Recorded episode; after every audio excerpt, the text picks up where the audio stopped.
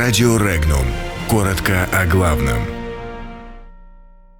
Украина срубила свой сук в парламентской ассамблее Совета Европы. Сербия сохранит нейтралитет. Украина вызвала отторжение в парламентской ассамблее Совета Европы. Сербия сохранит военный нейтралитет. Совет Федерации одобрил закон о приостановлении действия ракетного договора. Водитель на Крымском мосту рекордно превысил скорость. Завода по откачке байкальской воды не будет.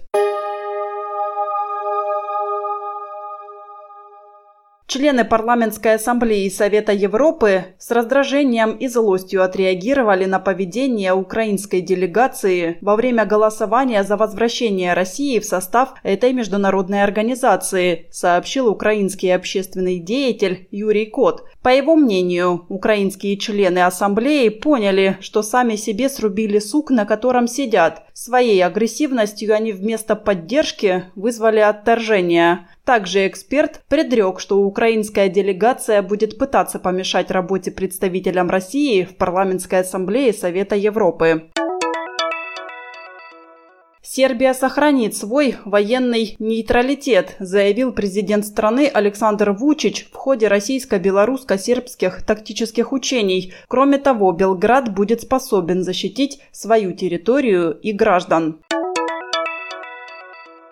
Совет Федерации одобрил закон о приостановлении договора между СССР и США о ликвидации ракет средней и меньшей дальности. Решение о возобновлении России действия договора будет приниматься главой государства, следует из документа. Закон должен вступить в силу со дня его официального опубликования. США 2 февраля приостановили выполнение своих обязательств в рамках договора.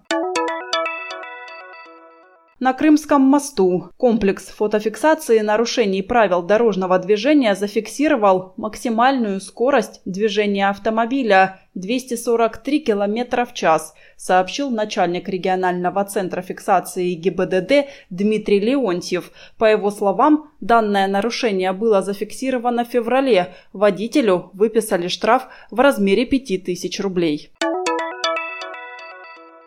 Собственником компании «Аквасип», намеревавшийся во что бы то ни стало достроить скандально известный завод по производству байкальской воды в иркутском поселке Култук, не удалось доказать законность получения разрешительных документов на строительство. Из официального сообщения на этот счет, опубликованного на сайте Байкальской природоохранной прокуратуры, следует, что накануне Иркутский областной суд поставил точку в вопросе возведения этого завода завода. Подробности читайте на сайте Regnum.ru.